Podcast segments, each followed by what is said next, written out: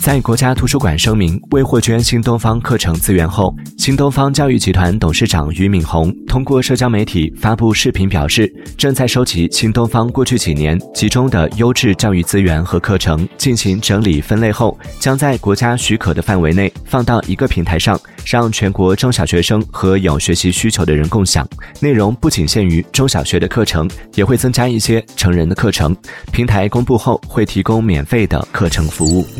Música